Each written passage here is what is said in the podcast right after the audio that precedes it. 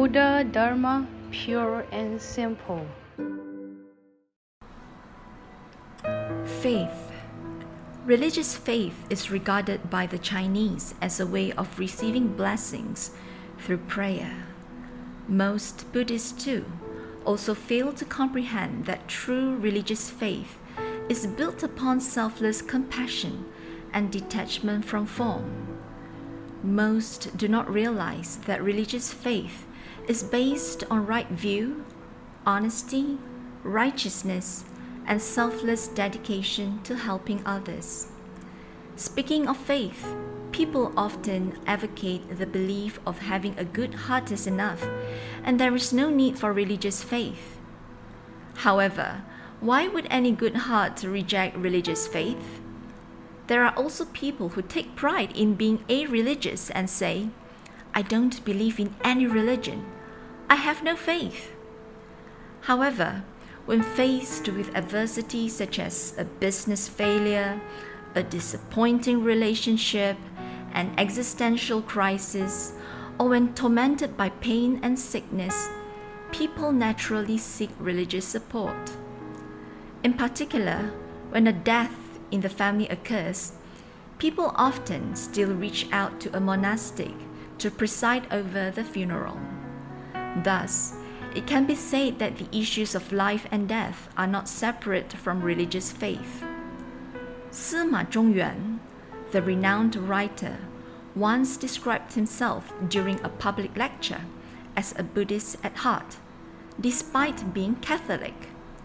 He said that in China, Buddhism is in everyone's hearts, regardless of their religious beliefs with the custom of chanting Amitabha Buddha's name or praying to Guanyin Bodhisattva in times of sickness and adversity handed down for thousands of years, it can be said that Buddhist faith is an inherent part of Chinese culture. In fact, it matters not to the Buddhas and Bodhisattvas whether one believes in them or not. To them, they gain and lose nothing.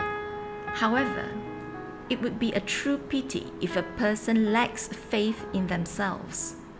Self doubt in one's ability, knowledge, and understanding all arise from a lack of self belief.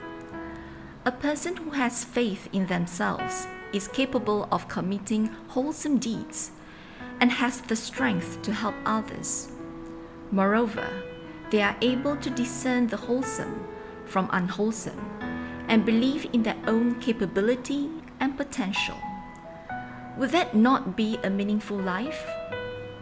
Certainly, the levels of faith can be likened to a school system that includes primary school, secondary school, and university. Just as students complete their grade levels sequentially, faith has its own increments, beginning with a basic understanding and gradually progressing with each step. Regarding the different levels of faith, I once said, No faith is better than wrong faith. Blind faith is better than no faith. And right faith is better than blind faith. The basis of any religion should be established upon right faith that allows us to reap immeasurable benefits. Not only should one develop right faith, one should also believe in a religion that allows one the freedom to do so. Particularly, it is best for everyone to have confidence and faith in themselves.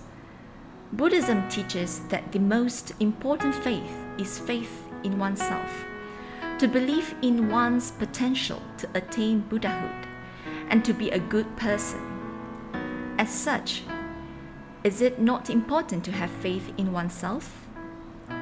Faith is like an ocean. Would it not be wonderful to have a heart as boundless as the ocean? Faith is like treasures deep in the mountains. Is it not so? That the beautiful virtues of wisdom, repentance, benevolence, and righteousness that lie in one's heart also happen to represent faith? No matter who you are, do admit that you too have faith. Only with faith can life be whole and complete.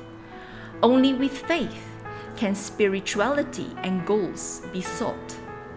It is only through faith that transcendence and a greater self be found.